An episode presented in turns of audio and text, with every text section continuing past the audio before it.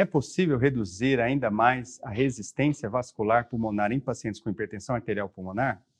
Essa foi uma das perguntas que um dos estudos apresentados aqui no Congresso Americano de Cardiologia, o ACC 2023, procurou responder.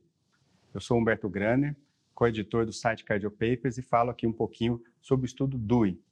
O estudo DUI procurou randomizar pacientes com hipertensão arterial pulmonar para receberem uma combinação de medicamentos, quais sejam macitentan, que é um antagonista do receptor da endotelina, associado a tadalafila, um inibidor da fosfodiesterase. Qual que é o pulo do gato aí desse estudo? Na verdade, essas duas medicações elas já estão aprovadas nos Estados Unidos para uso enquanto monoterapia.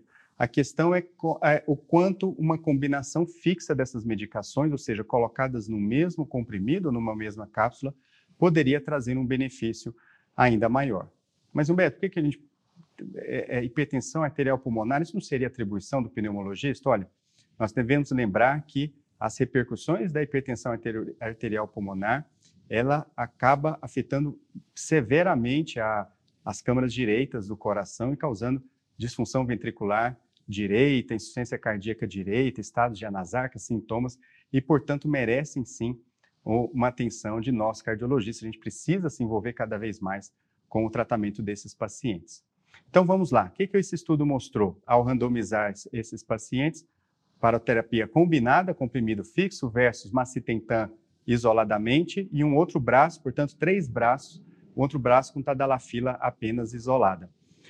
Ao final de 16 semanas, houve uma redução de quase 50% na resistência vascular pulmonar, quando comparado à monoterapia, que reduziu tanto um quanto o outro em torno de 22 a 25%.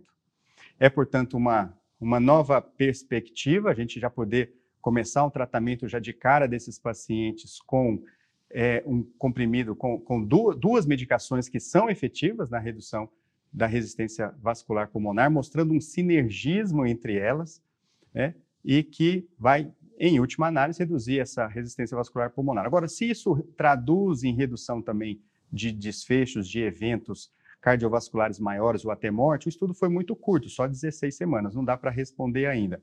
Além disso, como o comprimido tinha uma dose fixa das duas medicações, houve maior incidência de hipotensão é, e também de anemia com, uma das, com, com a combinação com o comprimido combinado, ou seja, é, a gente não sabe até que ponto, por outro lado, oferecer esses dois comprimidos separados e poder titular a dose deles pode talvez mitigar esses efeitos adversos. Mas fica aí uma, um, um recado para quando nós estivermos diante desse paciente, considerarmos já desde o início do tratamento a combinação de medicamentos, né, nesse caso aqui um receptor, um antagonista do receptor da endotelina e um inibidor da fosfodiesterase. Fiquem ligados para mais novidades da cobertura do Congresso ICC 2023 aqui no Cardiopapers e no, no, na comunidade Cardiopapers.